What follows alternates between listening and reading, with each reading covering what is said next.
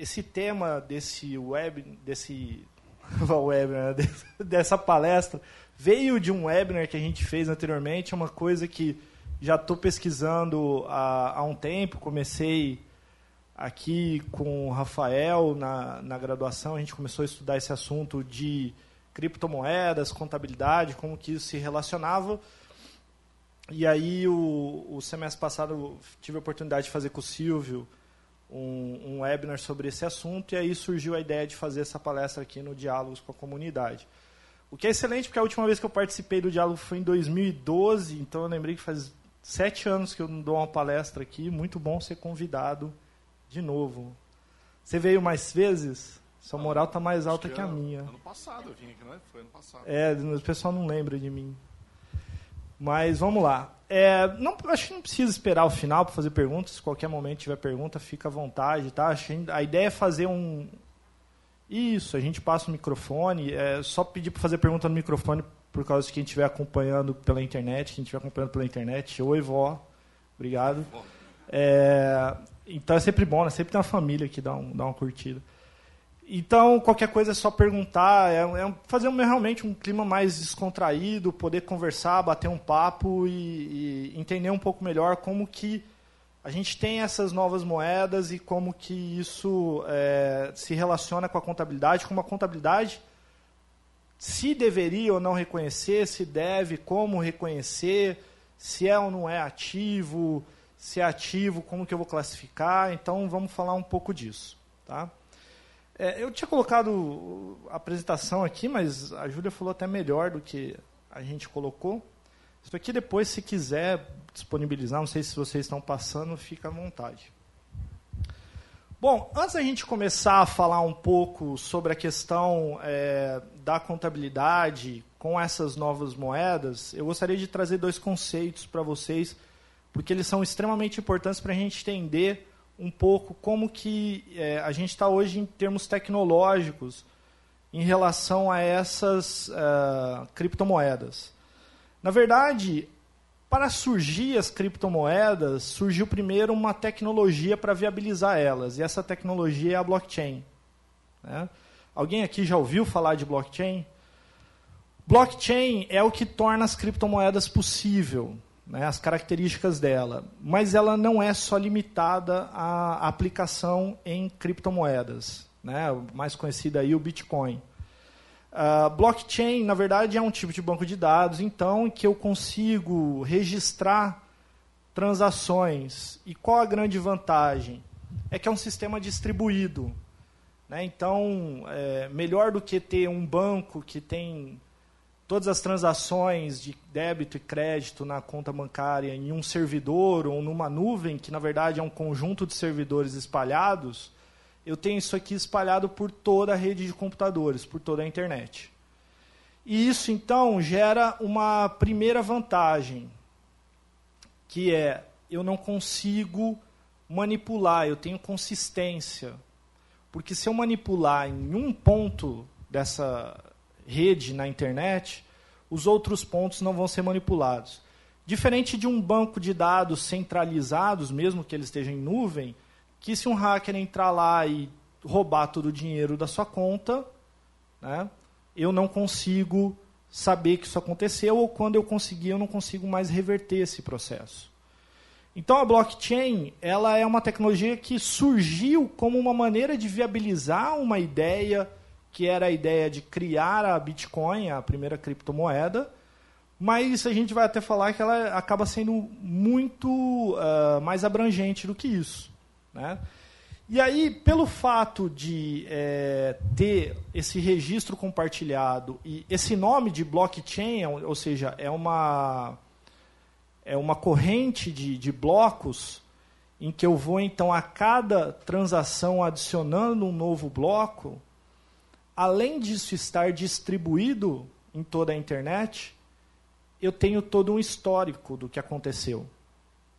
Então, isso gera um processo que, em tese, eu não precisaria auditar para verificar se isso funciona. E talvez isso venha um segundo fato, se, é, se a blockchain vai acabar com a auditoria, fica um ótimo tema para vocês fazerem uma futura, uma futura palestra O pessoal vem falando que vai acabar com a profissão de contabilidade, um dos motivos seria a blockchain. Não, não vai acabar. Vou dar um spoiler. Só não pergunto sobre Vingadores, que aí eu vou ficar bravo se alguém der spoiler. Mas com relação ao blockchain, não vai acabar com a profissão. Mas isso possibilita é, ter esse processamento distribuído, possibilita ter essa consistência, e isso possibilita então que eu tenha uma moeda que vai estar espalhada pela internet, não vai estar numa conta no banco. Então não tem a chance de um hacker entrar lá e hackear um servidor e roubar o meu dinheiro. E essa era a ideia original da Bitcoin, das criptomoedas. Ao fazer isso, eu possibilito então que eu não preciso mais de instituições financeiras para fazer as transações.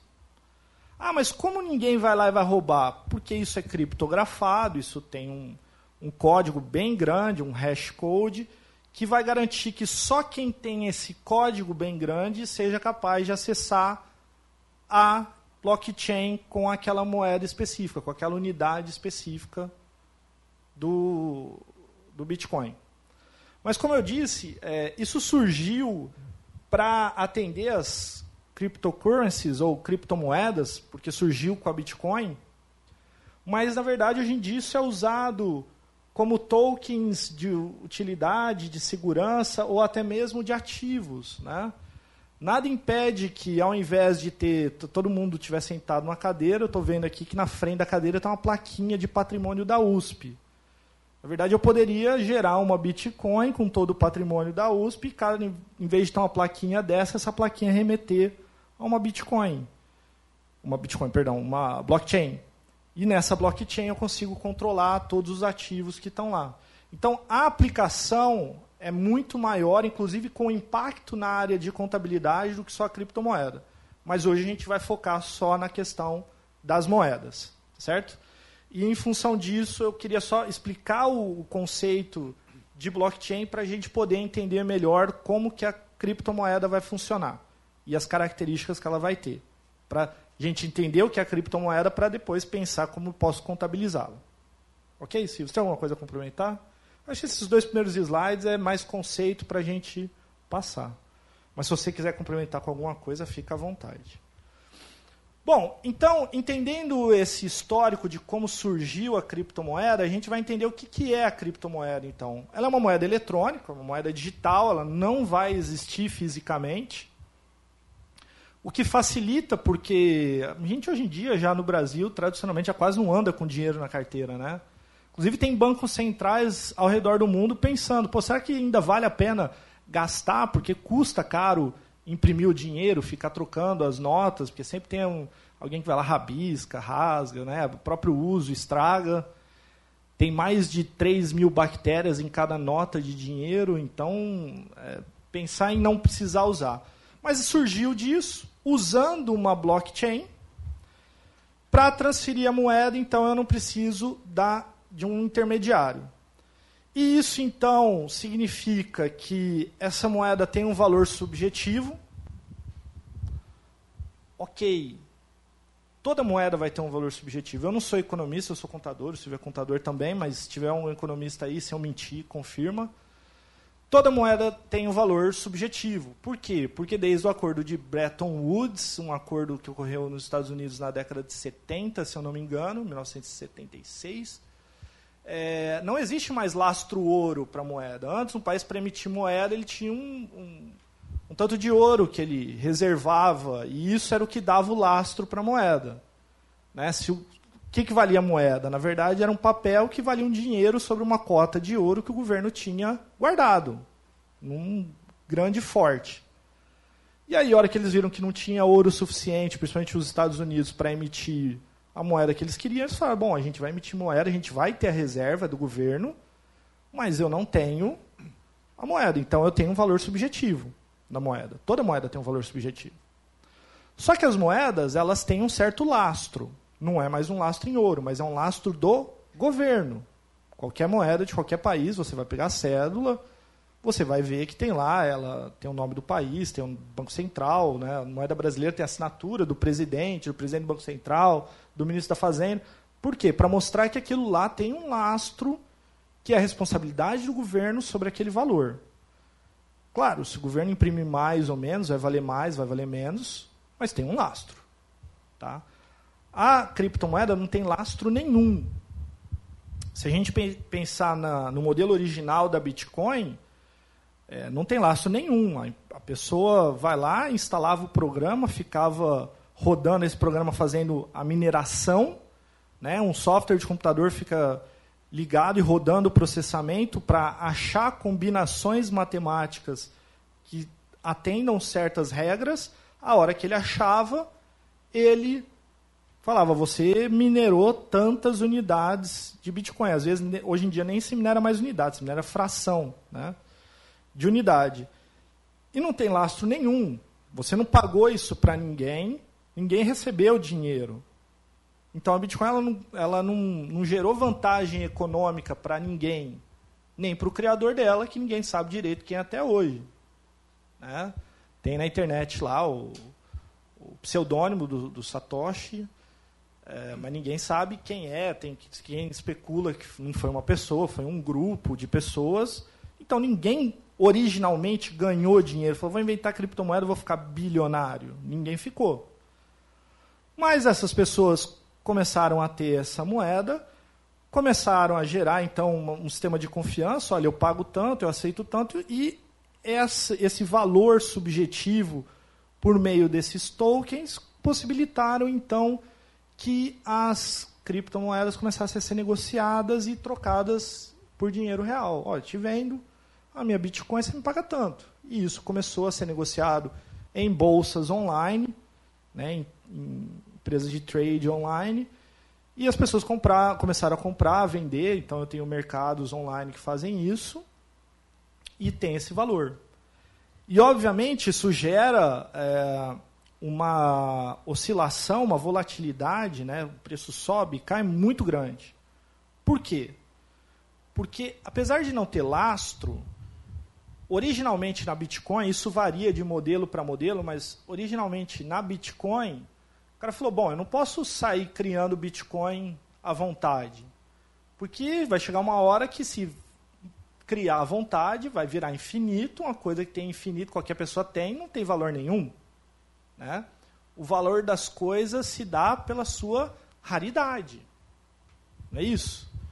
Então todo mundo aqui, os meninos, quando eram menino, moleque, lá tinha figurinha, não era a figurinha que era mais rara lá do, do, da seleção, que valia mais?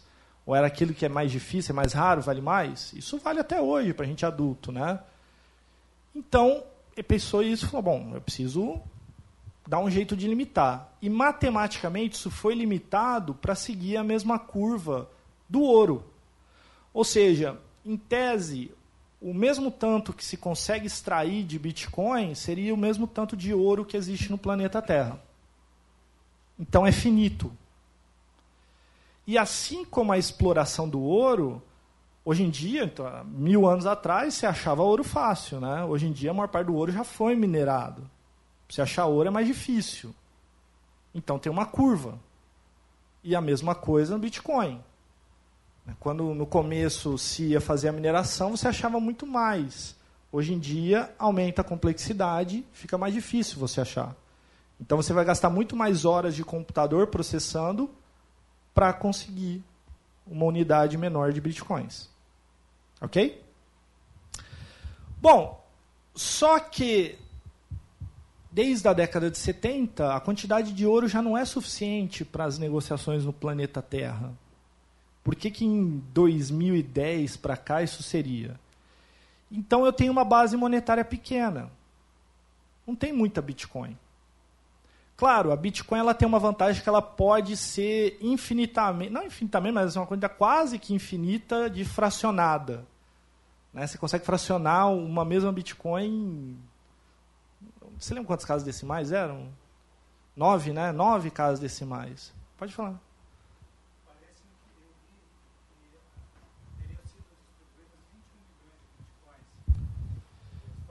Isso, isso. A, a base total, se não me engano, são 21 milhões. Não, não que já estejam distribuídos, ainda uma parte delas está minerando. Mas é, é essa limitação mesmo. E aí o que acontece é isso. E como eu tenho uma base não muito grande, se tem muita gente comprando, muita gente vendendo, isso gera uma oscilação maior. Por isso é que subiu pra caramba, depois despencou. Claro que tem movimentos de gente comprando e vendendo, não só pensando na finalidade de moeda, mas pensando em poder fazer atividades ilegais também, porque se isso aí não passa por banco, está fora do radar de qualquer receita federal do mundo, está fora do radar é, de qualquer é, polícia do mundo, e eu consigo mandar de um lado para o outro do mundo virtualmente dinheiro, de maneira rápida e fácil. Então, é óbvio que essas oscilações também vão ter a, é, estar relacionada com momentos que podem ocorrer movimentações em função disso, seja elas, sejam elas legais ou ilegais. Tá? Não estou falando que todo mundo que usa é bandido, mas também não estou falando que não pode ser usado. A gente assume que tem uma parte que está sendo negociada dentro desse objetivo. Hoje a gente tem algumas milhares de criptomoedas. Né?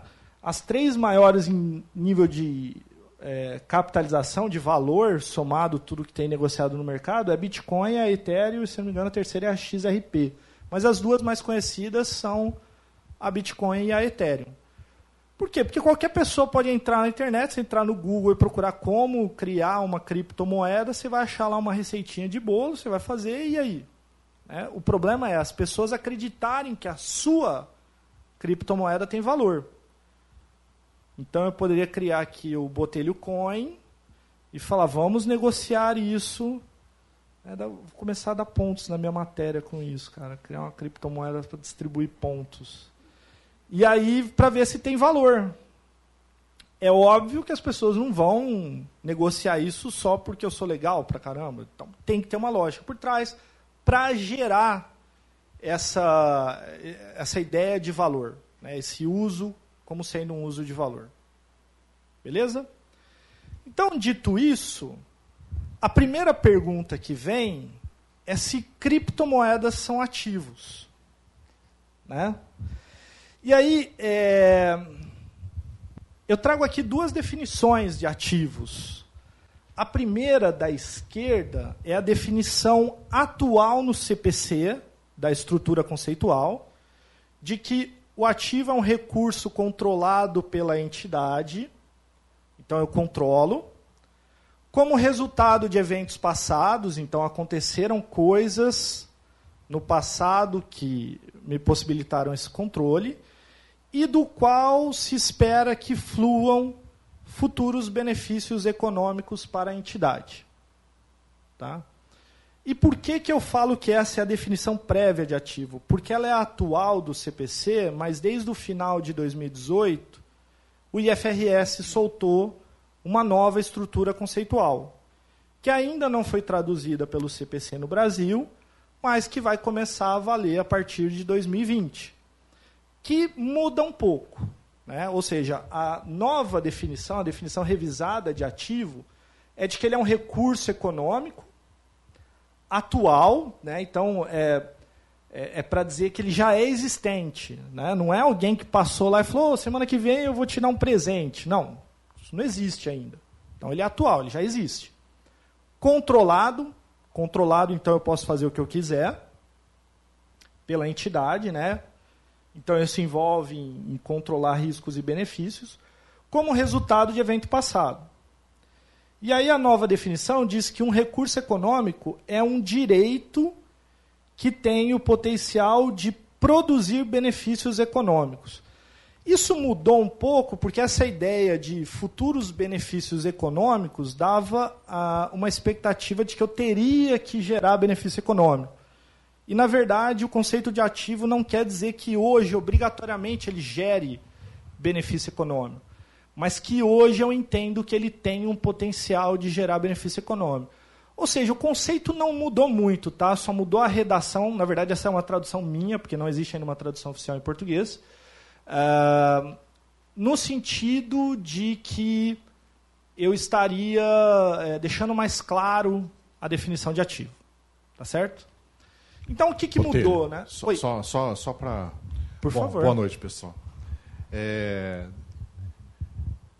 É, deixa eu só falar qual que é o meu papel aqui, né? Porque. É, é, o papel dele é falar que eu estou errado. Eu tenho colegas aqui, né? E o pessoal está estranhando porque que eu estou aqui né, falando sobre Bitcoin. Né? Na verdade, não estou falando sobre Bitcoin, estou falando, vou vir falar sobre contabilidade, né? É, é, é, é, é, talvez seja a única coisa que eu conheço um pouco, né?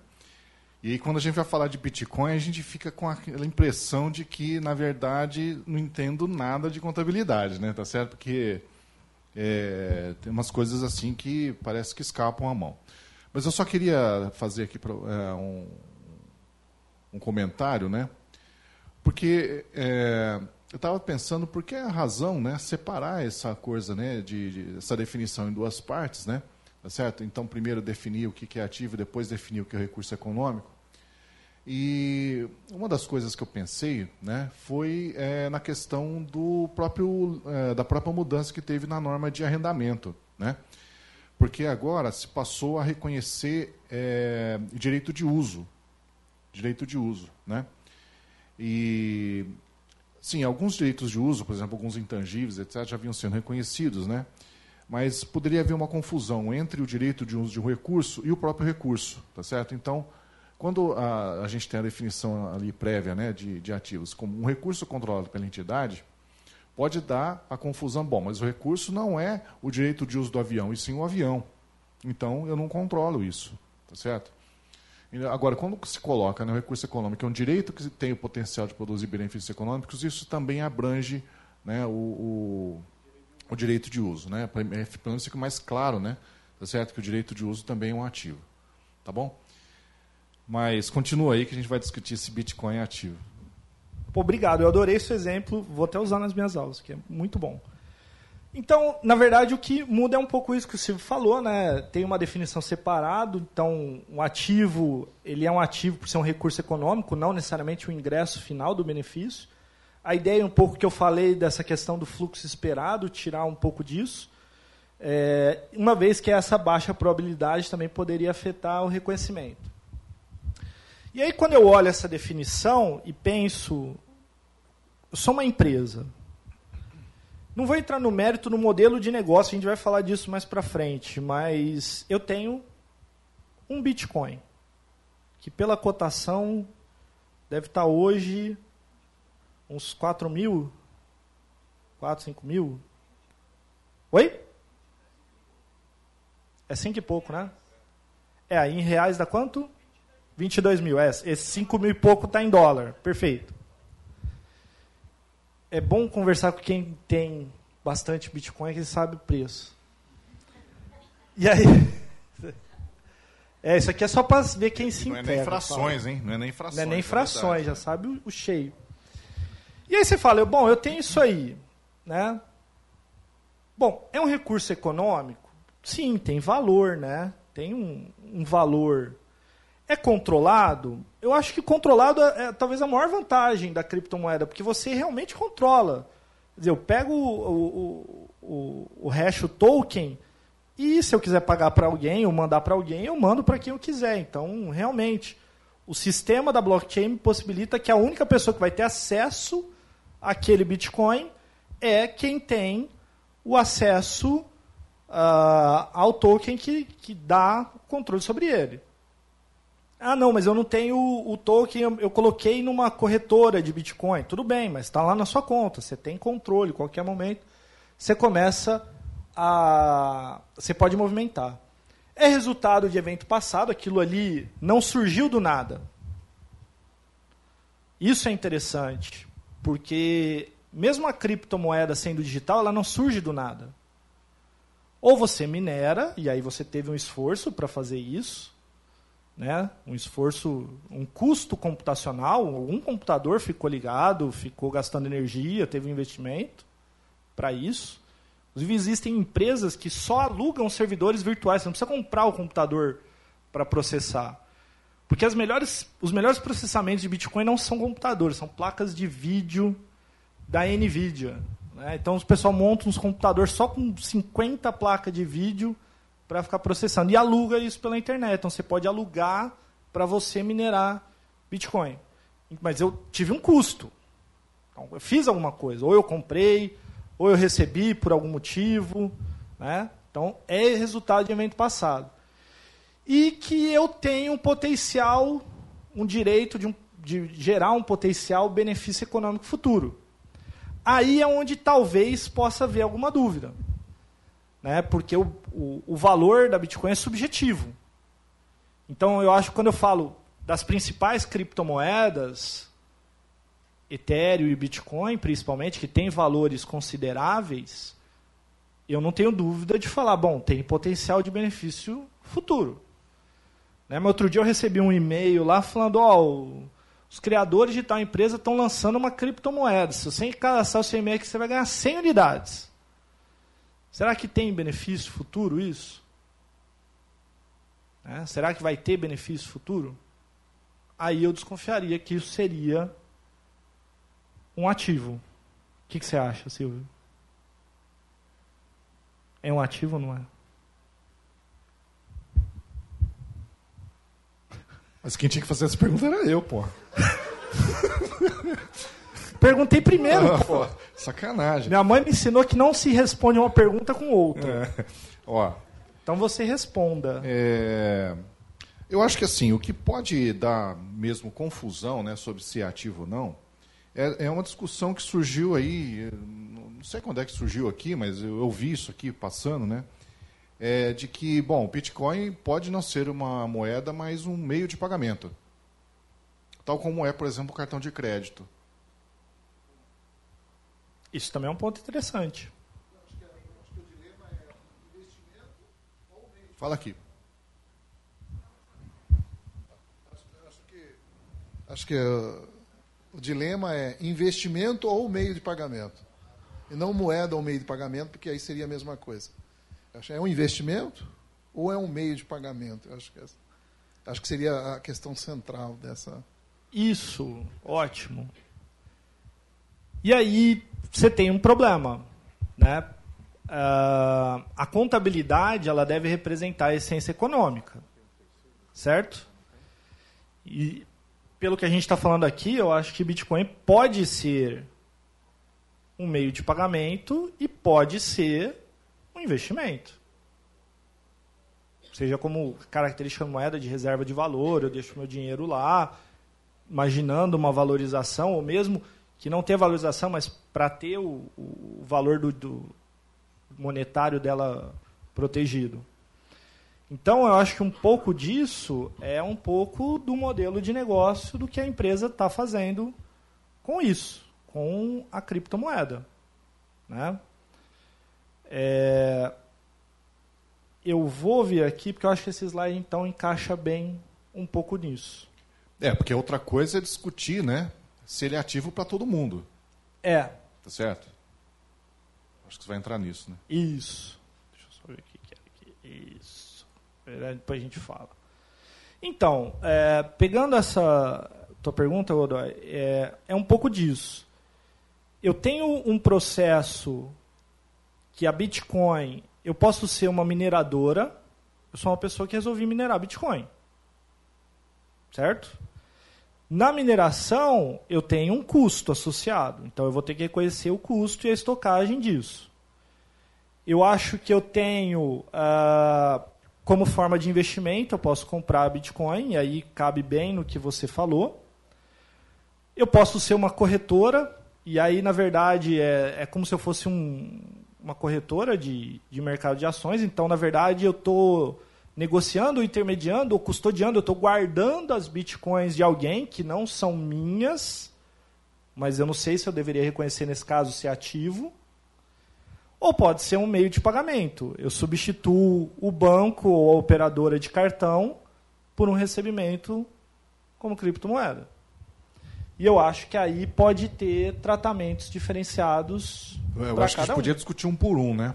Desses Porque aqui, olha né? só, vamos pegar da mineração. Né? O cara está lá investindo, pelo menos está gastando uma grana, tá certo? Para poder minerar, porque ele está gastando com energia elétrica, teve que comprar equipamento, etc. Né? É, e aí eu poderia pensar, bom, então a, a, esse cara gastou uma grana, ele está então gastando num ativo, né? Tá certo? Ele está ali é, acumulando um ativo. Agora, ele só poderia ser ativo se eu tivesse é, uma alta probabilidade que aquele gasto iria trazer um benefício econômico. Existe isso? Ou seja, sempre que eu minero, eu vou conseguir chegar? Existe. Então, sempre que você minera, você vai conseguir chegar. É claro que hoje eu preciso minerar não sei quantas mil horas para minerar um Bitcoin. Tudo bem que eu não preciso minerar um Bitcoin inteiro, eu posso conseguir minerar frações. Mas eu, eu preciso minerar. E a grande vantagem do sistema da Bitcoin e da maior parte das criptomoedas que são abertos na blockchain é que. Lembra que eu falei que a blockchain está esparramada na internet, certo? Então, quando eu tenho uma operação alguém manda para mim um Bitcoin ou eu mando para alguém, como que isso vai ficar registrado? Porque essa operação vai adicionar um, um novo bloco na cadeia, vai repassar para todos os servidores. E quem são esses servidores? São justamente os equipamentos que estão fazendo a mineração. E ao fazer a mineração, então, além de ganhar dinheiro encontrando bitcoins, eles também ganham dinheiro validando as operações, porque uma pequena fração das operações que são validadas ficam para remunerar o servidor que fez a validação. E esse servidor é a máquina que está minerando. Então, sim, eu vou ter. Vai demorar hoje em dia, obviamente, mais tempo, o custo vai ser maior, mas eu vou ter. Então, é só uma questão de tempo e não de probabilidade. Exatamente, é só uma questão de tempo e não de probabilidade. Pode ser que, por sorte, você consegue minerar mais ou menos, faz parte do processo, mas você vai ter benefício. E aí, eu, né, eu vou falar isso porque, assim, primeira coisa, não tem uma regra contábil pra, específica para criptomoeda. Depois até valeria a gente discutir se até vale a pena. A gente está aqui hoje, né? É, mas eu acho que depois vale discutir se deveria ter ou não mas hoje não tem. Pensando, eu gosto sempre de fazer uma analogia que tente mostrar a essência econômica. Para mim, uma mineradora. Existem empresas que são mineradoras de Bitcoin. Nos Estados Unidos tem uma empresa de capital aberto que se dedica a minerar Bitcoin. É, ela é como uma Vale que minera minério. Quer dizer, se eu vou lá e minero e acho, aquilo é um ativo, porque eu sei que eu consigo vender. Mas até eu vender, aquilo para mim é um estoque. Ele fica lá como estoque. Por ser uma commodity, até eu posso estoque entre na... aspas, né? Porque também não vai encaixar direito na, na definição de estoque do CPC 16, né? Então, é. mas aí? Qual é, você tem a definição do estoque aí? Você não trouxe? Eu, não, eu não trouxe, mas eu consigo trouxe achar. São as definições é, rápidas. É, essa mas esse é um, um primeiro problema. Porque assim, nunca vai achar a definição perfeita. Né?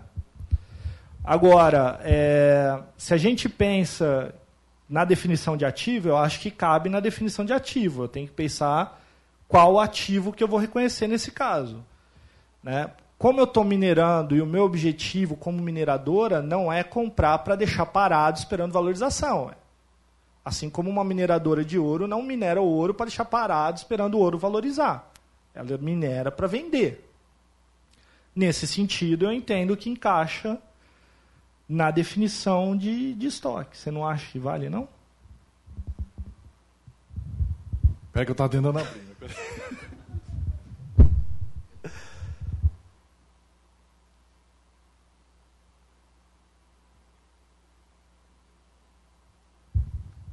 Estoques são ativos mantidos para venda no curso normal dos negócios, em processo de produção para venda ou na forma de materiais ou suprimentos a serem consumidos ou transformados no processo de produção ou na prestação de serviços. É... Mantido para venda no curso normal dos negócios. Processo de produção para venda. Não, mas eu acho que encaixa no primeiro. É não, mas aí veja, você comprou, mantém para vender, né? Aqui Isso, poderia ser eu... mais em processo em produção, né? Porque na verdade. Não, mas ele não está em produção, porque assim, a partir do momento que eu minerei, ele eu já ah, tenho. Ah, você fala depois ele já. É. Ah, tá, não, depois já minerado, entendi. É, minerado. Tá. Não, mas veja, ó. Porque, é, porque eu estava, na verdade, estava pensando no raciocínio de, bom, eu estou tendo custos, eu estou ali acumulando custos, tá certo? Para formar esse estoque de Bitcoin. Isso. Tá certo? É... Mas aí a gente vai ter que entrar na questão de mensuração, né? Vai entrar já? Não, primeiro definir aqui a questão de definição, né? De mensuração? Ah, vai entrar já na mensuração? Porque, ah, veja, é... será que, mesmo que seja tratado como estoque, né? Deveria ser mensurado a custo, como é, como diz o CPC 16, né? Tá certo? Porque vamos imaginar o seguinte, né? Pode ficar cada vez mais difícil de você conseguir uma Bitcoin. Tá certo? Sim. Portanto, mais difícil significa mais custoso para você obter, obter Isso, um... na, no nascimento dela, já está definido. Cada vez mais vai ser mais custoso. Não é? Então, é... agora, ele não vai guardar isso só para, tipo, tio Patinhas, né, cara? Ele, não... ele vai guardar para vender, né? Tá Exatamente. Certo? Tá... Então, é... será que a, a a forma de, de fazer com que expresse melhor a realidade não seria mensurar valor justo? Essa é uma boa pergunta, né? Porque assim, se eu trato como estoque, a norma de estoque vai dizer para mim que eu tenho que reconhecer pelo custo. E o custo para mim é o custo associado ao processamento e à estocagem, os servidores, né? Então, porque o custo, na verdade, quer representar o valor que você vai o esforço do que eu... benefício do, do econômico que você vai ter, tá certo? É o mínimo do benefício. É, exatamente, espera que seja o mínimo do benefício, né? Correto? Isso. Agora, não parece que isso está garantido, né? Uh, não me parece. Isso não, não vai estar garantido, mas isso também não vai estar garantido para um, um ativo fi, físico. Eu poderia gastar para minerar ouro e o preço do ouro despencar e o que eu gastei para minerar ser maior. Eu vou fazer o quê? Eu baixo pelo valor recuperável. O problema é que no meu balanço a Bitcoin hoje, que está com um valor razoavelmente alto, não está mais nos 20 mil dólares, que eu vi 10 mil dólares, sabe quantos mil dólares bateu, mas também não é um valor baixo. Então, com certeza, é um valor maior do que o custo da mineração. Aí eu deixo ela no meu ativo no estoque, eu, ele não fica reconhecido a valor justo, ele fica reconhecido a custo. E aí é ruim porque eu tenho um, um estoque, mas se for classificar como estoque, ele não fica reconhecido a valor justo, ele fica reconhecido a custo. Então, uma Bitcoin que vale lá 20 mil reais vai estar reconhecido no meu estoque por 1 ou 2 mil reais, sendo que o valor de mercado dela é 20. E aí o problema é que a representação talvez não ficasse tão boa, né? Então. Você vê, né?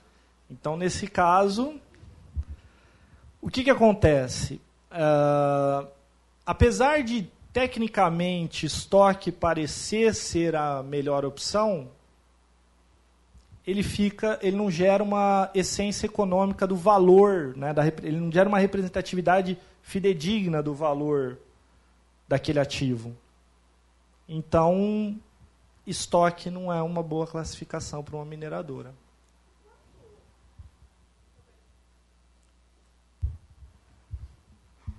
Talvez eu estou falando muita besteira, Imagina. sim, mas eu sou contadora também. Gente, fica tranquila. Eu sou contadora também, né?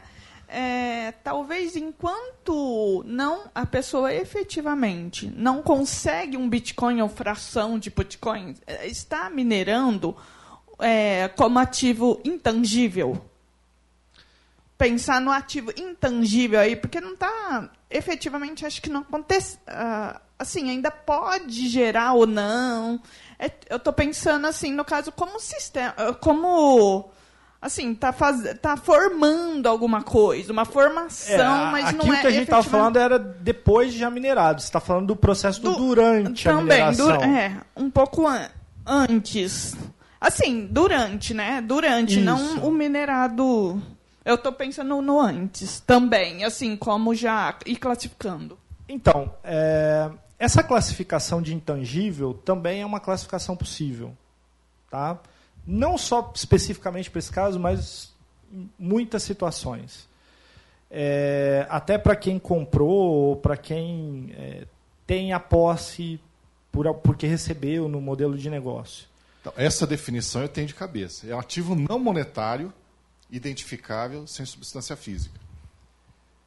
Não monetário não cabe. É, o problema é que a definição de intangível não cabe.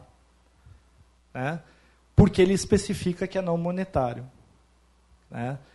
E, e eu tenho também um problema no intangível, que é o seguinte: é, quando eu minero, eu cheguei no reconhecimento inicial, né? eu minerei a Bitcoin. Então eu vou reconhecer ela como intangível pelo valor de mercado dela, que hoje está lá 20 mil reais. Se daqui um mês esse Bitcoin subiu para 30 mil reais, no Brasil eu não posso reavaliar intangíveis. Ele continuaria no meu balanço a 20 mil. O IFRS até permite a reavaliação. Né? O que proíbe no Brasil é a lei, é a 11638. Só que o processo de reavaliação também no IFRS, ele não é assim, subiu hoje, subiu amanhã, você já vai reconhecendo. Você tem que parar uma vez por ano, fazer uma reavaliação, é um processo chato, é um processo complicado, né? custoso. Então, até essa sua sugestão, a gente acabou levantando muito material do que as empresas de auditoria, do que a, a, os órgãos de contabilidade têm falado, e o CPA, que é o CFC da, do Canadá, eles dão essa recomendação. Classificar a criptomoeda como sendo intangível. Mesmo ferindo a definição do FRS. E mesmo eles falando, olha, se tiver variação de ganho ou de perda, porque aí a perda baixa no impairment, a perda baixar como impairment no Brasil também não seria problema é, porque caiu o valor e reconhecer essa perda. Eles falam, você vai fazer só esporadicamente. Mas é uma, uma sugestão manca, ela não resolve também. Né, Silvio? É, mas assim, é, esquecendo um pouco a definição, né, é, o que, que normalmente a gente coloca intangível? Né? Coloca software, coloca patente, coloca esse tipo de coisa. Né? É, são coisas que até estariam no imobilizado, né, mas não tem substância física, tá certo? Então, é, é, é, um tipo de ativo que você usa, né, ou está ali à sua disposição para usar, é, teria mesmo, mais ou menos a mesma natureza de imobilizado, né, é, só que é, tem uma, digamos, uma, uma capacidade menor né, de é, liquidez, digamos assim, tá certo? É, então, não me parece que encaixa na natureza de um Bitcoin, né? Tá certo? É... Mas uma coisa que a gente poderia pensar... Vou até deixar nesse slide, porque esses slides são as possibilidades de tratamento. Isso. Nível é uma delas. É. Outra possibilidade que está ali é instrumentos financeiros. Né? Bom, eu poderia, então, tratar né, uma Bitcoin como instrumento financeiro, e eu trouxe a definição aqui, né, a moeda tradicional em papel. é uma, qualquer contrato que dê origem a um ativo financeiro para a entidade e a um passivo financeiro e um instrumento patrimonial para outra entidade. Então, veja, a característica de qualquer instrumento financeiro é que você tem dois lados. Né? Então, você tem de um lado recebível, do outro lado você tem um pagável. Né? É, mas não me parece ser muita natureza também da Bitcoin.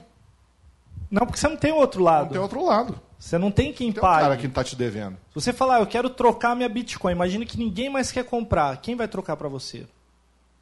Hoje você compra ou vende para você realizar ela, transformar ela em dinheiro. Aí você tem que vender para alguém que queira comprar. Quer dizer, eu não tenho como num instrumento financeiro que alguém obrigatoriamente do outro lado vai ter que me pagar por aquilo. Então você eu também tem, não encaixo. Você tem, é como estoque. Eu tenho. Eu Mobilizado, tenho. eu tenho. Tá certo? Não tem outra pessoa do outro lado, né? Mas vira esse problema.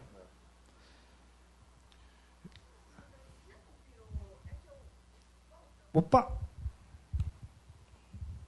Ah, um ano atrás, ou dois, um ano e meio atrás, ele já não virou commodity? Não, não tinha Então, virado. Alguma é- coisa assim, já não tá. Tem gente que entende que é como commodity.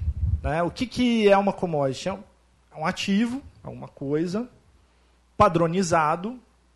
Né? Então, todos são iguais, o que é. é, de alta liquidez, né? Então eu consigo comprar e vender, o que também atende. É, com informações de preço amplamente conhecidas, que é o mais próximo do que a gente chama de mercado ativo, né? muitos compradores, muitos vendedores, com cotações. Então, sim, você entrar na internet, você tem é, várias casas de sites de compra e venda, de corretoras de criptomoeda, de Bitcoin, que você consegue comprar ou vender. Então, sim, ele é uma commodity. Só que ele não é uma commodity nos termos tradicionais. Né? Porque hoje, quando você fala em commodities, eu não tenho uma norma contábil para commodities. Se são commodities em contratos, como por exemplo opções, ações, que são commodities, são instrumentos financeiros. Se são commodities agrícolas, por exemplo, sacas de café, caixas de laranja, são estoque. Né? Então, na verdade, não existe uma norma contábil para commodity, porque depende da natureza da commodity. Então, a gente, sim, a gente entende que é uma commodity, mas ela não encaixa em nenhuma das demais naturezas que poderiam ser reconhecidas. É, porque o fato de eu saber que é uma commodity traz um, uma ideia muito boa, que é o que a gente vai falar depois da mensuração. Uma commodity é fácil de mensurar ela valor justo. Por quê? Porque eu tenho cotação no mercado. Né? Não preciso pensar no custo, não importa quanto custou para mim. O que importa é o quanto vale no mercado, porque eu tenho essa informação. Se você procurar no Google aí, você acha, ou na bolsa que você estiver negociando a, a criptomoeda, você acha. Então eu tenho esse problema. Então, sim, é uma commodity, mas ainda não resolve, porque eu não tenho um tratamento específico para commodity. Né? Então, dentro dessa ideia, bom, minerou, tudo bem. Já vi que estoque não serve. Comprei. Beleza, eu comprei lá como forma de investimento. Né? Se eu comprei como forma de investimento, significa que eu comprei esperando que valorize. Os investimentos, tradicionalmente, estão aonde? Em instrumentos financeiros. Né? Por quê? Porque não é caixa equivalente caixa porque caixa não é, não é dinheiro. É, eu trouxe a definição de caixa. Opa, fala aí É. então. Caixa compreende numerário em espécie e depósitos bancários disponíveis. Então não é isso. Ó, Mas e o numerário equivalente? em espécie, numerário em espécie significa é, é, papel, Dinheiro né, nota em cima de nota. Oficial. Né? É, exatamente. E depósito bancário disponível, não está depositado no no, banco, banco, né? não Mas tá assim, banco. será que a gente deveria levar isso a ferro e fogo aqui, depósitos bancários disponíveis? Então, eu acho que não, porque você não tem uma instituição por trás. Você até pode deixar a sua Bitcoin em Então, custódia. mas para que, que serve uma instituição financeira? Para garantir segurança de que aquilo está guardado, Existe. não é? É, tá guardado, Existe, ninguém tá vai guardado, roubar. Ninguém vai roubar. Ninguém não vai é? roubar. Na verdade, os bancos surgiram assim, né? Os bancos surgiram na Europa, na Idade Média. A blockchain no- no- da, da, da, da criptomoeda não, não, é, não tem essa função também? Tem. Os bancos eram os mosteiros da Europa que o pessoal falava, ó, tem meu ouro aqui, deixa melhor, melhor construção em termos de forte. Eram os mosteiros, o pessoal falava, ó, deixa, posso guardar meu ouro aí, vocês cuidam pra mim? Foi assim que surgiram os bancos. Hoje Pois é é, virtual. então. Não é? Será Então, que. Mas a norma diz bancário, né? Eu sei, bancário. Mas a- a- a- o que eu estava querendo chegar assim, bom. A verdade é que nós não temos norma, norma para isso, né? Já, já tinha adiantado isso, né? Mas se a gente fosse sugerir, né? Vocês estão percebendo que ele está falando isso aqui é uma grande pegadinha do malandro, de não ter resposta. Não, a gente só já- trouxe já- vocês aqui para, no final, falar, ah, não temos resposta. E aí é. é, bom, é, de- se fosse sugerir alguma mudança, né? Será que a melhor forma seria de é, mo- modificar essa definição de caixa? Né? Porque tirar veja, o bancário aí. tirar o depósito bancário, tirar, colocar alguma coisa como é, algum meio de depósito garantido, Protegido. protegido, sei lá. Eu gostei disso. É, é? Essa é nova. Essa, é essa, nova. Fiz alguma coisa que desliguei Opa. aqui. Não. Essa é nova. Cada vez ele surge com uma nova. Essa é nova. Essa eu não tinha pensado ainda. Ué, é, porque, essa assim, é boa. Essa é boa. Essa é uma boa, né? mudar a Agora, por definição outro de- lado, de, de veja, banco. só que é uma coisa estranha, né? Porque caixa normalmente não muda de valor, tá certo? Então, o problema é, é- aí talvez a gente caia no conceito de moeda funcional, né? Se mudasse de valor, eu gostaria muito que o meu depósito saísse de 100 reais para mil reais, assim, de repente, cara. Então, mas ele não muda de Não valor. muda, infelizmente. Ele não muda de valor porque o seu caixa está na sua moeda funcional. Não tem a ver com isso? Apesar de eu poder Não. ter caixa em Mas moeda eu não poderia moeda funcional em Bitcoin? Eu poderia, ué. Então, mas aí de- o conceito de moeda funcional, você não deve ter aí, porque eu não, imaginar nunca que a gente ia falar de moeda funcional aqui hoje, é uma moeda que você utiliza na tomada de decisão do seu negócio. Será que eu conseguiria ter um negócio que as definições de, Bitcoin? Vai que de, não? de custo e receita fossem em Bitcoin? Porque na verdade hoje a gente usa o Bitcoin, mas assim, ah não, tem sempre aquela propaganda, né? Compre a pizza pagando em Bitcoin. Tem pizzaria que aceita Bitcoin, tem construtora que aceita Bitcoin para pagar é, o, o, o imóvel, a entrada do imóvel. Já tivemos dupla sertaneja que aceitava Bitcoin para fazer show. Quem que era? Você lembra de quem que era, Rafael? Mas tinha, tinha, tinha uma dupla, isso é fato. Eu tenho a imagem, eu guardo essas coisas. Tem uma dupla sertaneja, eu não lembro qual, que aceitava um Bitcoin. O Bitcoin caiu de preço, eles pararam de aceitar. Mas ninguém valora as coisas, ninguém é, de fato tem custos e receitas em Bitcoin ou em criptomoeda. Pelo menos ainda não. Ainda não, mas é, em tese é possível. É possível, é moeda, não é? Bom, a gente está considerando que é moeda, né? Não, receita, eu acho que receita até tem, mas. É... Sim. Sim. Essa, essa... É, é, não, então. Você tinha que ter me contado isso antes, negócio, pra eu ter pensado um pouco. Não, eu acho que realmente, se pensando em longo prazo, até pode você ter uma moeda funcional em, em criptomoeda. Eu não acho que isso vai acontecer nos próximos 15 anos, pelo menos 10, 15 anos. Mas eu acho que algum dia pode ser que isso aconteça. Mas eu teria que, obviamente, mudar o conceito de caixa. Porque se você adota como moeda funcional, você pode assumir como caixa. Nesse, alterando, obviamente, essa questão do depósito bancário. É, agora, assim, é, parece ter muito mais uma natureza de um caixa que muda de, de valor. Tá certo? Ou que tem um, uma. É, porque é como se você estivesse capacidade- trabalhando com uma moeda estrangeira de alta volatilidade, né? Oscila muito. É. É. É, eu, eu, eu, eu tenho lá um- uma moeda estrangeira lá da, da- da Venezuela lá, que está só caindo, mas oscila muito. É, é uma moeda estrangeira. Eu, posso ter uma unidade lá, eu tinha um valor em caixa que oscila. Mas cai no, eu, eu acho que o problema não é a oscilação. Eu acho que o problema Não, mas é. veja, a moeda estrangeira é caixa também. É caixa. Só que ele vai ser convertido por uma determinada taxa de conversão, né? Não é? Não, mas você tem taxa de conversão para criptomoeda, não tem problema. Você tem você acha a cotação diária, tudo bonitinho.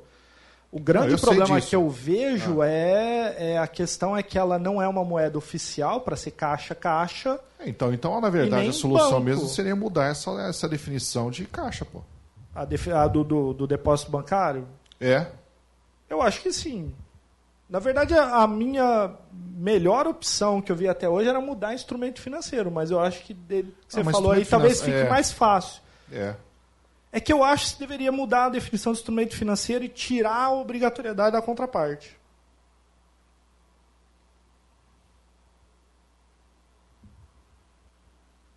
O Doc dá aula de instrumento financeiro. O que que você acha de tirar a obrigação da outra pa- contraparte? Eu tô falando aqui, eu tô olhando pra ele, ele tá só dando risada. Então, agora tá na hora de você responder alguma coisa também. Não, eu estava pensando. Onde que está? Eu, eu, eu não entendo esse negócio de criptomoedas. Os alunos, toda, toda hora que eu vou dar aula de mercado financeiro, eles me perguntam, professor, criptomoeda. Eu falo, ó, essas coisas muito, muito Você novas. fala que isso vai ser dado na criptomatéria. que eles vão fazer no futuro. Eu falo, pô, eu, não, eu É. já tenho mais que 40 anos, já vivi muita coisa, então são coisas que eu não confio ainda, eu não costumo, costumo lecionar naquilo que eu não acredito. Né? Então, aonde que. Eu não sei, você tem. A empresa tem criptomoeda. Onde está essas criptomoedas? Onde que elas estão? Ela guarda, ela pode ter colocado numa conta de uma corretora. Ok, isso. É sempre uma corretora, não? Não, pode ser, mas ela pode simplesmente guardar a informação do token, que você pode guardar num pendrive. Aham. Né? Então, no bolso aqui você guarda no pendrive, com isso aqui eu espeto, dou um comando e transfiro para quem eu quiser. Mas não necessariamente precisa estar na corretora. Não. Porque eu Não. pensei que sempre teria que ter uma corretora. Aí Então, atenderia a maioria das definição. pessoas compra e vende porque assim, elas estão interessadas em comprar e vender. Então, pela corretora, Certo. da ordem de compra e venda fica mais fácil. Certo. Mas, por exemplo, a corre... quando você joga para uma corretora, você está abrindo mão da proteção da blockchain. Porque Ah. ela fica na corretora. Certo. Já ocorreram casos de corretora. Não estou falando para não usarem corretora, porque a melhor maneira de você estar comprando para investimento, de comprar e vender, é pela corretora. Mas já ocorreram raros casos, mas ocorreram de corretoras que foram é, hackeadas e levaram. Não tem como recuperar. E já ocorreram casos, acho que teve um caso de uma corretora que faliu também e sumiu com a criptomoeda do pessoal. A última que eu vi foi que o, o cara da corretora morreu, né? Isso, o cara morreu. Aí a mulher não tem a chave lá. O cara morreu. A mulher, a pior- mulher do cara não tem a chave para O entrar. pior cara que eu conheço foi um americano que logo no comecinho ele minerou mais de 100, achei que tinha umas 200 ou 300 bitcoins. E ele achou que aquilo lá não valia nada, ele trocou o HD dele que tava todas essas informações lá e jogou no lixo. E ele chegou a gastar uns 10 mil dólares tentando caçar isso no lixo depois, mas não achou. Mas se, se alguém for lá e achar, levou. É, então aí a, a minha questão, minha questão, não sei se é, se é uma questão, que se tivesse uma corretora, aí já atenderia mais próximo essa, essa necessidade de ter uma instituição por trás, né? Já ficaria mais próximo de ter uma você falou instituição bancária, mas aí é questão mais de semântica do que propriamente da definição, mais do que, do que da prática. É, porque tem a corretora que está fazendo o papel do banco, não tem nenhum problema, não teria nenhum problema quanto a isso. Agora, eu sempre achei que fosse muito mais parecido com uma moeda estrangeira mesmo. Né? E só para o Silvio. ah, o Silvio falou, ah, mas a moeda estrangeira eu também tenho ela espécie. Não necessariamente. Eu, eu tenho 100 milhões de dólares, eu nunca tive um, um- um dólar na, na meu, meu caixa. Ele sempre está só escrito.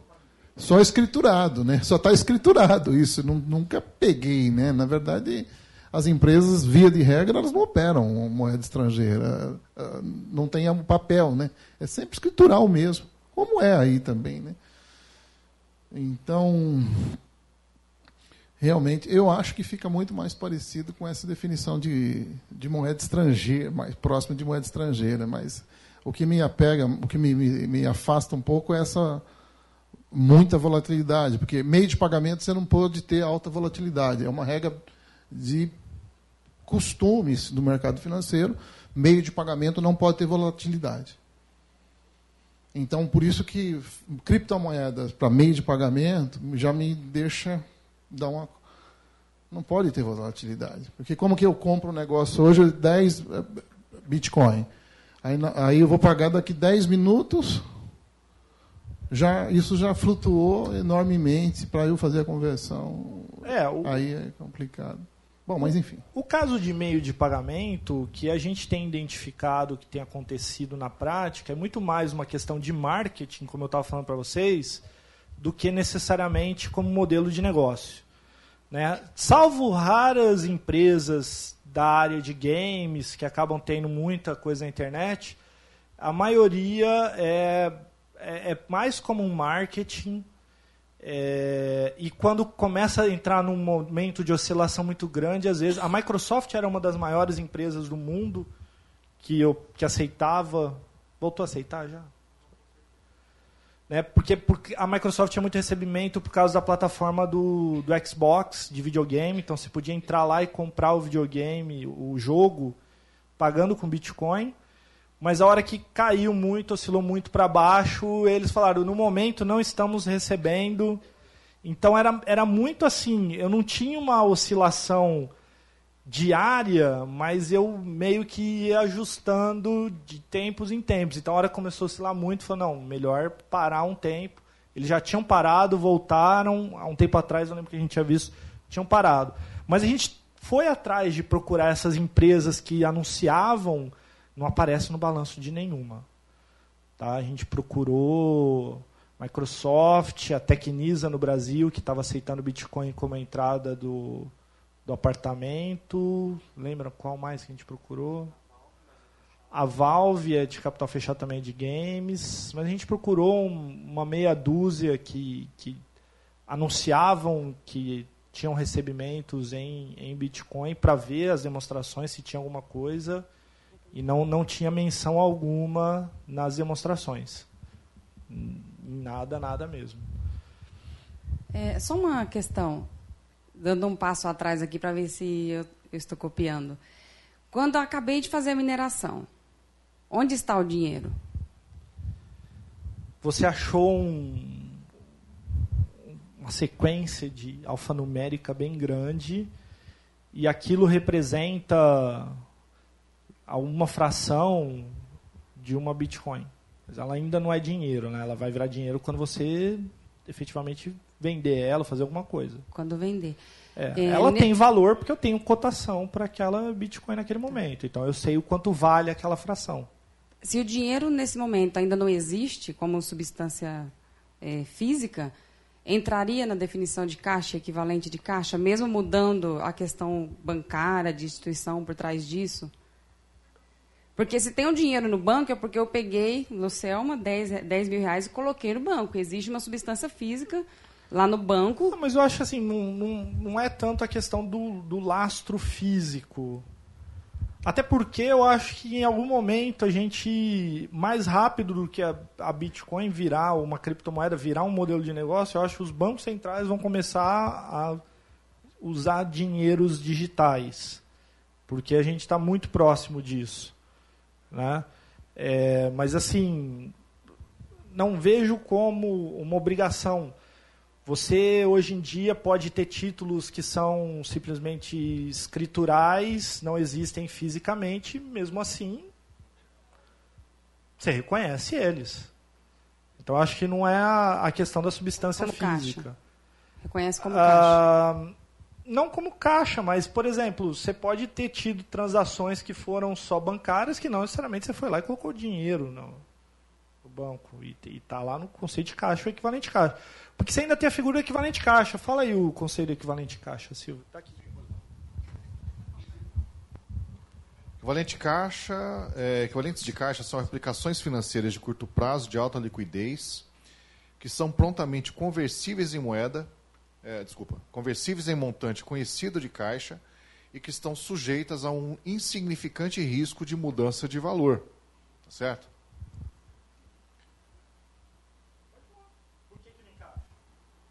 Porque muda muito. Muda muito de valor. Então, aí veja, tem um outro, uma outra definição, né, que é de ativo financeiro. Tá certo?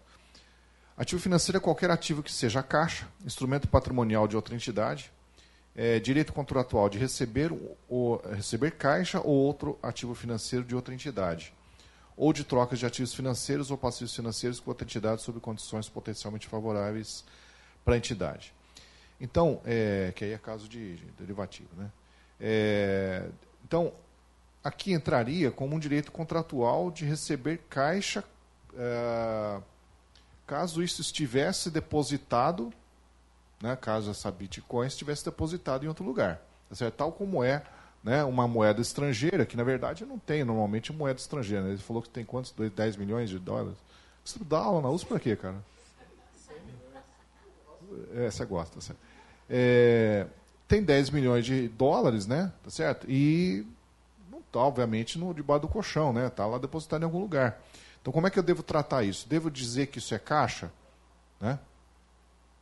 Eu, mesmo que opere em dólar, deveria dizer que isso é caixa? Certo?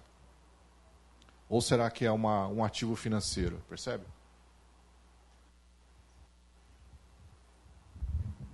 Então, essa questão do, do ativo financeiro, eu acho que ainda cai no ponto da contraparte, né? Eu acho que não. É. Mas sei lá. O governo não é a contraparte? O governo dá o, o, o valor do. O governo é a contraparte, não é? No caixa do dinheiro. Pode falar. É, é, se, é, se, me permite, eu gostaria de recuar um pouquinho no tempo. Claro. Até o ano de 2001. É, em agosto, foi, foi editada uma medida provisória, a de número 2200, e ela foi novamente reeditada. Ela instituiu a Infraestrutura de Chaves Públicas Brasileira, a ICP.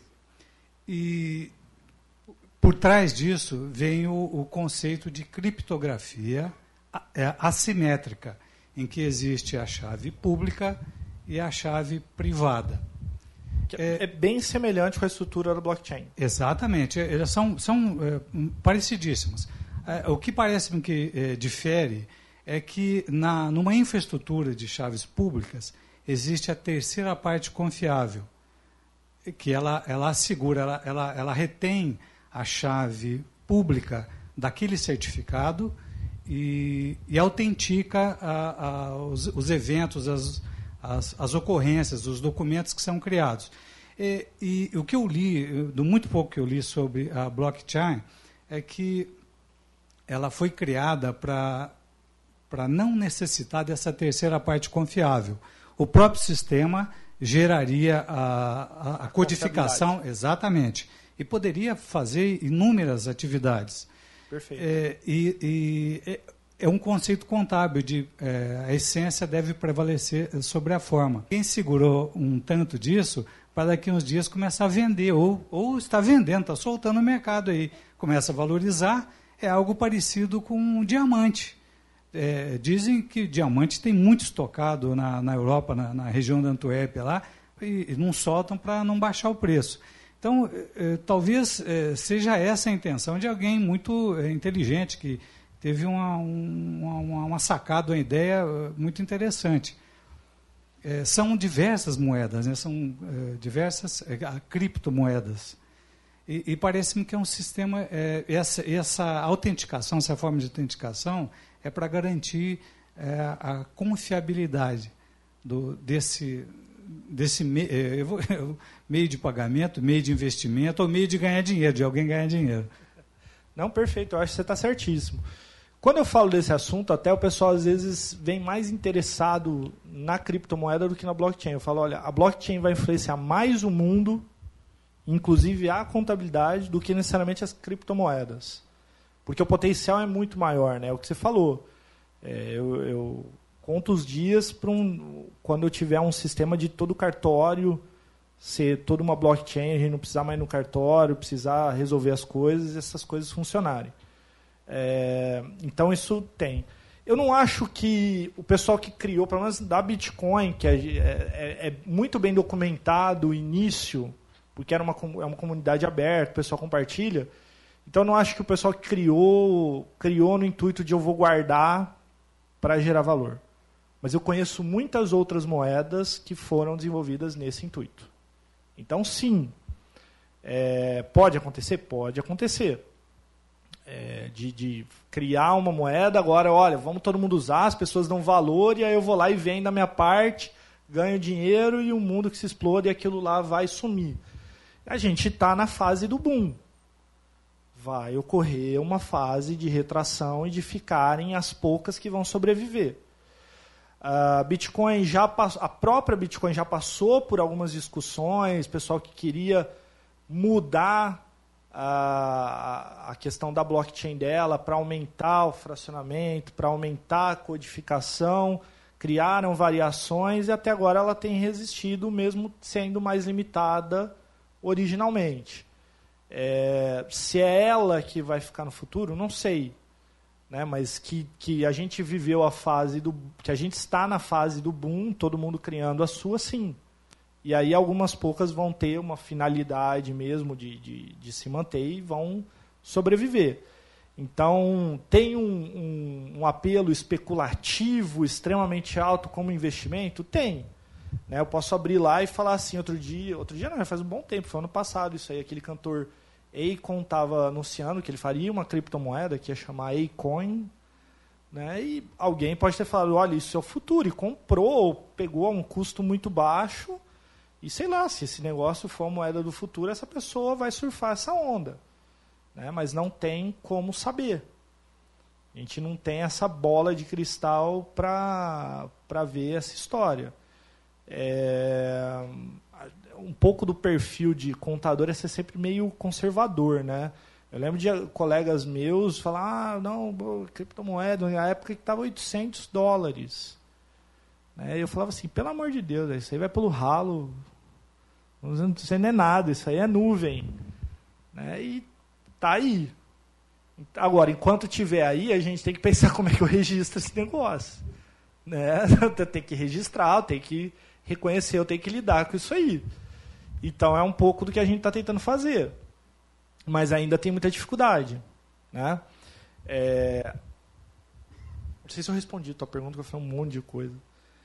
Mas pensando nos tratamentos, acho que boa parte a gente discutiu isso aqui, porque eu, eu vou dar uma andadinha, senão a gente vai estender muito tempo e teria muita coisa para falar. Então a gente falou de caixa, equivalente caixa, moeda estrangeira. Eu, eu, eu gostei muito da alternativa do Silvio, mexer na norma, é, instrumento financeiro, que era até então minha melhor opção de, de tirar esse ajuste. Né? Como commodity, a gente já viu, não dá para resolver. Estoque tem o problema de não ter o valor justo. Intangível tem o problema da reavaliação. E aí tem uns doidos aí que falam em propriedade para investimento. Né? Por que propriedade para investimento? Porque quando eu compro uma propriedade, é, eu posso reconhecê-la a custo ou posso reconhecer ela valor justo. Se eu reconhecer valor justo, qualquer oscilação de valor justo, eu posso reconhecer o ganho ou a perda como lucro. Mas você tem a definição aí Não de tem, propriedade? mas assim, propriedade é um imóvel. Propriedade é física, Imóvel, né? É físico, né? Então, não- Então tem gente que fala assim, não, entra- beleza, o jeito de contabilizar a propriedade para ele funciona, mas não é uma propriedade. Né? Então tem essas definições. Como eu falei para vocês, alguns falam dessa questão dos intangíveis aí, o, o CPA do Canadá, tem um, um país lá da Europa que eles dão esse indicativo, mas ninguém resolve. E aí tem o pessoal que fala, olha, deveríamos ter uma norma específica para esse negócio. Né? Eu, particularmente, não acho que deveria ter uma norma específica para isso. Eu acho que, assim, é, como tudo isso é muito novo, ainda depende muito de entender o modelo de negócio. Para que, que esse negócio vai servir? Né? Quer dizer, a gente falou como meio de pagamento, falou como compra, falou como mineração. Eu tenho o caso da corretora, que a gente foi o único que a gente não comentou daqui, que na corretora aí eu já não acho que seja ativo da corretora. Então, Porque ela não aí controla. é, é, você me falou e me deixou um pouco confuso. Porque se o cara morre ou a mulher, né? Não, e a, a- mulher não tem a Em chave. tese, a corretora pode controlar, porque assim, se você passa a sua criptomoeda, a sua Bitcoin para uma corretora, ele pode pegar aquela tua criptomoeda, vender, e amanhã depois, hora que você falar, eu quero resgatar, ele vai lá, compra outra e te paga. Então tem controle ativo da corretora. Aí você passa a ter, na verdade, um contrato entre a corretora e a pessoa que está investindo. Aí sim é um instrumento financeiro.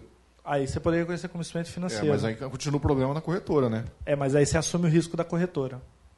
Oi? Aí você assume o risco da corretora. A corretora quebrar, fraudar, alguma coisa assim. É, não, então é um instrumento financeiro, né? Você está no risco do, né, de, de ter o crédito lá, né?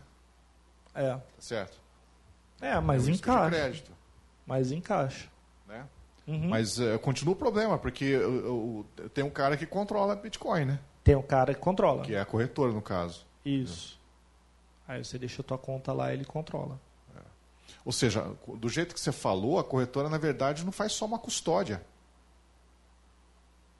Não é, não é que nem assim, o, o banco vai lá e, e dá a chavinha de uma caixa. Não, é verdade, é certo. verdade. Ela não faz só uma custódia, É. não. É verdade. onde o, o Godoy, por exemplo, deixa depositados 10 milhões de dólares dele. São 100. 100 milhões, 100 milhões. É tanto dinheiro que eu nem.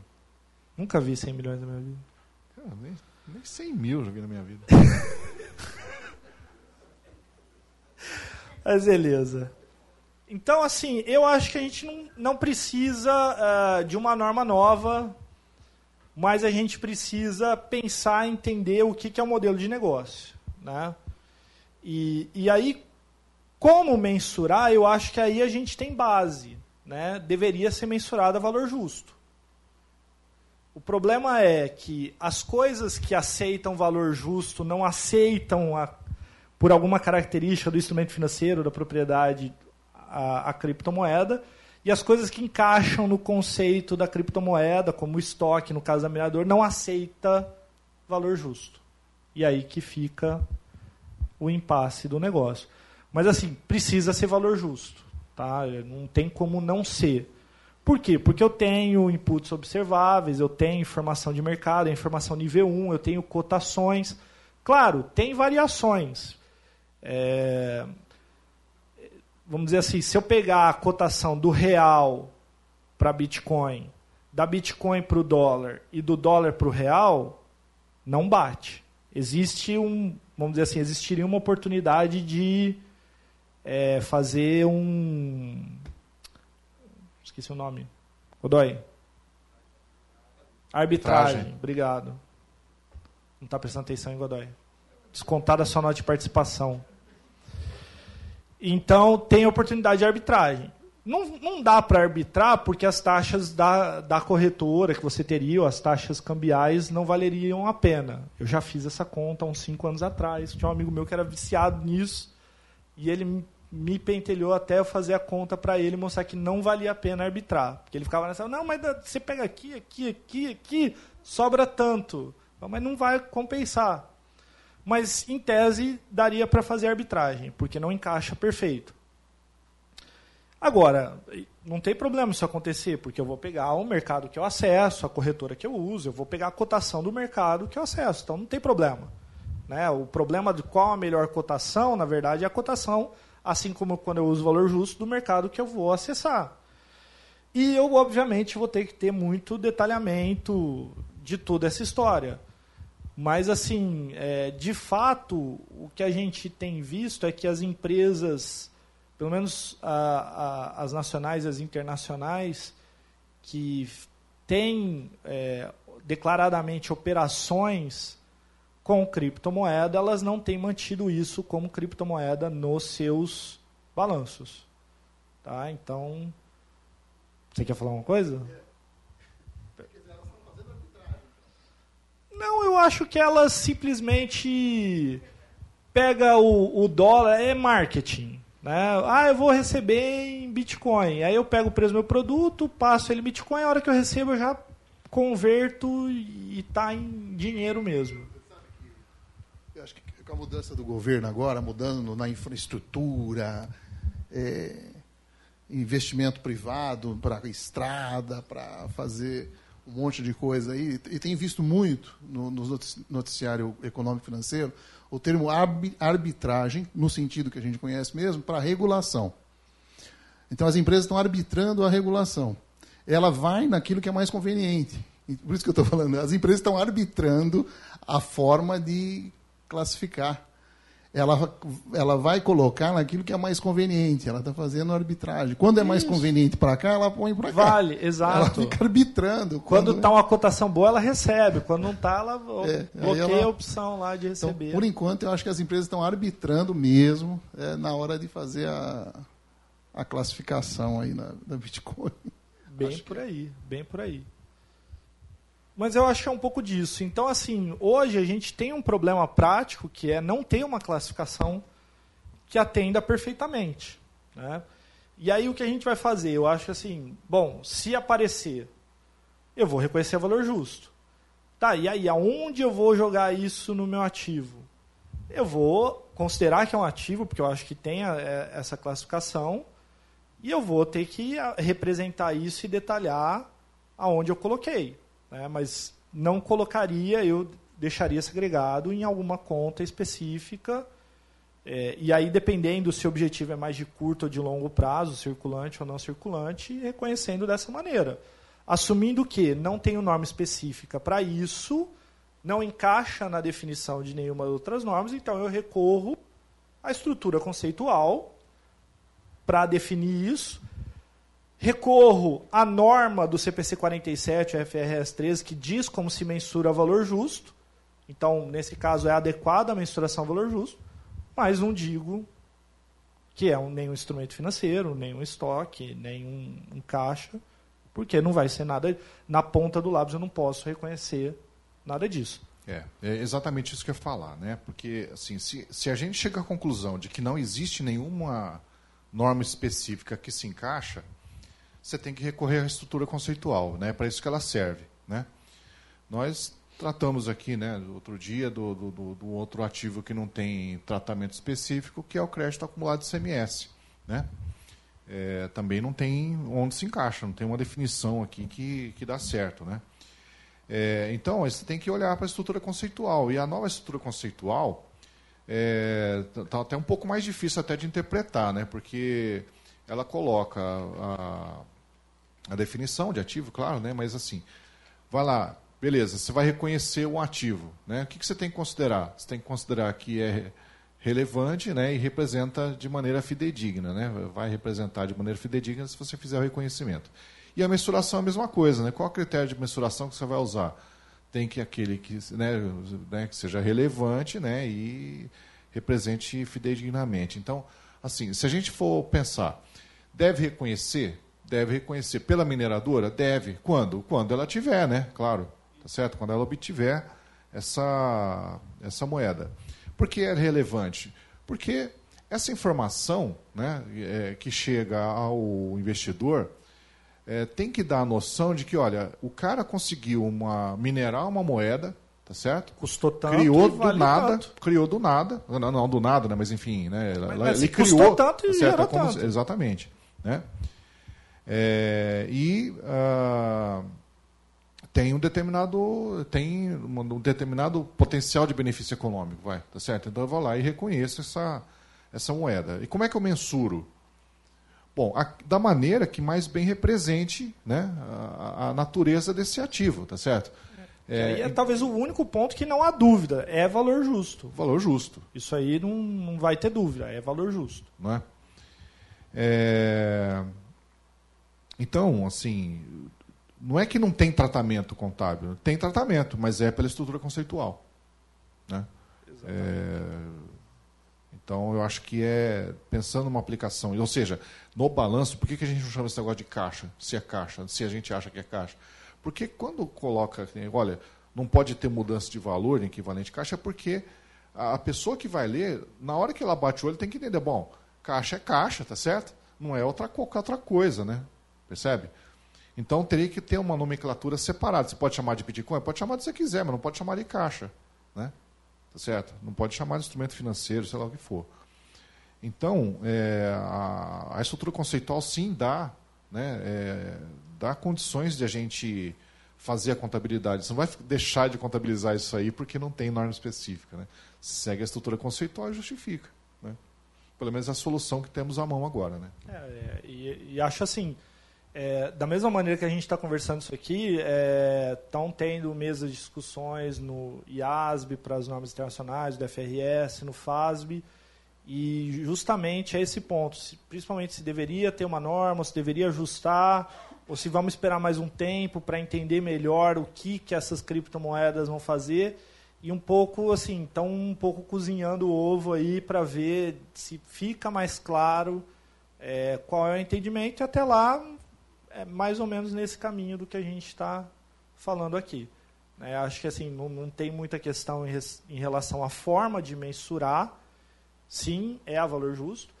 O reconhecimento, porque sim, é um ativo, mas eu vou ter que deixar ele com uma classificação que não é nenhuma das normas específicas, porque não atende no detalhamento às normas específicas. Agora, valor justo pode ser se for Bitcoin, porque ela é aproxima de uma commodity, ou é uma commodity, Sim, perfeito, certo? Mas perfeito. Não sei se uma outra moeda que ninguém conhece, né?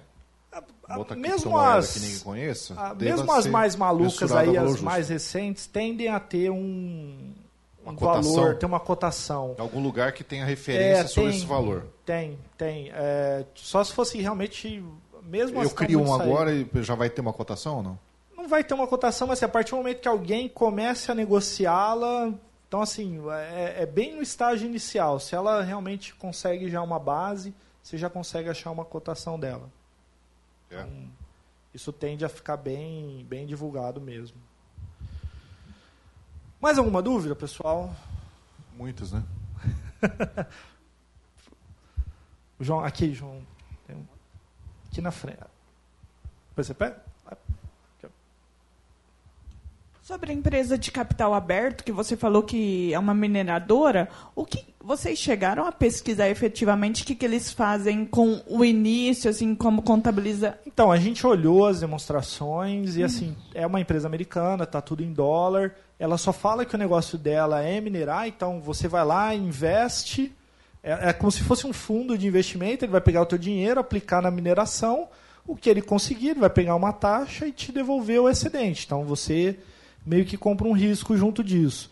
E como ele não mantém a, a criptomoeda, ele joga o seu valor como investimento, como custo, e assim que ele consegue a mineração, ele já realiza a venda e já faz a receita contra o custo e já pura o lucro.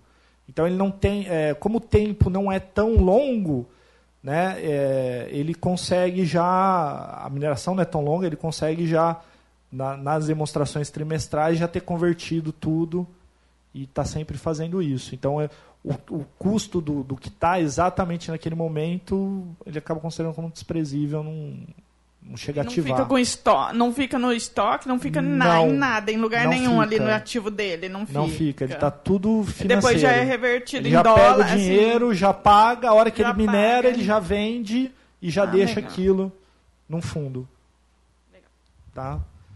Mas foi a única que declarava, pelo menos a nota explicativa explicava alguma coisa de Bitcoin. A gente mapeou todo o site da, da SEC, a- é a CVM americana, então tem todas as empresas de capital aberto, tem que passar informações lá. E a gente procurou tudo que fosse relacionado com cryptocurrency, Bitcoin, a gente pegou alguns termos e procurou no conjunto de todas as empresas. E as- a única que tinha detalhamentos era essa, mas mesmo assim ela não tinha nos ativos, ela tinha notas explicativas que explicavam esse processo. No Japão, aí eu já não procurei, não conheço japonês, pra, talvez tenha. O que a gente sabe por é, não pesquisa muito prática, mas assim, por levantamentos que a gente tentou fazer, é que boa parte das empresas que trabalham com isso estão registradas em paraísos fiscais, principalmente do leste europeu. Por questões tributárias, por questões regulatórias, né? A boa parte delas são, inclusive, as maiores eh, corretoras estão em países. que qual que é o país lá que tem um, tem um país lá do leste europeu que os caras têm uma baita de uma legislação para apoiar isso aí, tem um monte registrado lá, não lembro se é Ucrânia, não é? É, eu acho que é Ucrânia. É,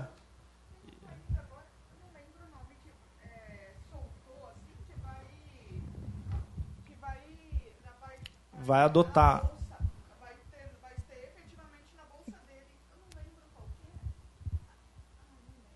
É, assim, tem muitas iniciativas agora de bolsa, de banco central, de usarem blockchain para poder fazer toda a escrituração. Vai negociar Bitcoin na bolsa. Tá. Tá. É, esse aí eu não, não vi essa notícia. Mas é interessante. Se achar depois você passa pra gente. É legal. 10 a 15 dias. Legal. Procurar saber. Mais alguma dúvida, pessoal? Diga, meu jovem. Ah, Tudo bem, Marcelo. É, eu estava dando uma olhada aqui no Receita Federal, tem o perguntão dela aqui. Como que eu declaro o... ela responde sobre cripto- criptomoedas também. Quem tem Isso. mais de 5 mil né, em criptomoedas já tem que declarar. Isso. E eles falam onde que tem que ter declarado isso daí, né? Lá na ficha, vai na ficha bens e direitos, outros bens. Isso. Uma vez que elas podem ser equiparadas a ativo financeiro. Isso. Porém, elas vão ser declaradas, logicamente, pelo valor de aquisição. Porque não há um órgão responsável pelo controle da sua emissão. Perfeito.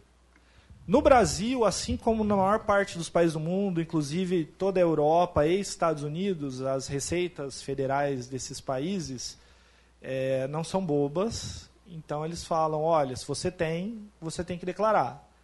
E se você oferir ganho, porque comprou por 100 vendeu um por ganho mil, comum, vai ser um né? ganho de capital, você vai ter que oferecer tributação. E aí, por conta disso, eles usam alguma classificação, em geral, o IRS, que é Inter- Internal Revenue eh, Service, a Receita Federal norte-americana, também dá o mesmo tratamento que a brasileira, você declara como se fosse um ativo financeiro eh, e vai tributar.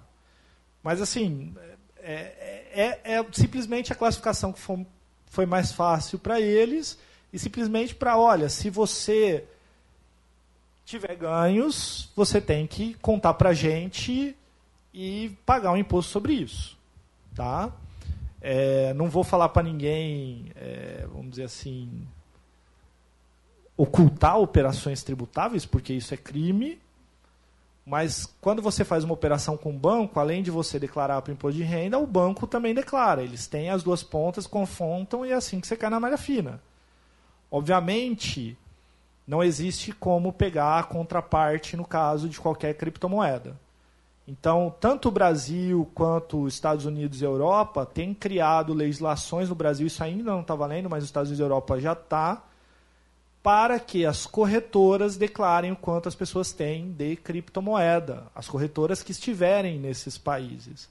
Mas como eu já disse para vocês, a maior parte das corretoras, talvez até por essa motivação, estão em paraísos fiscais.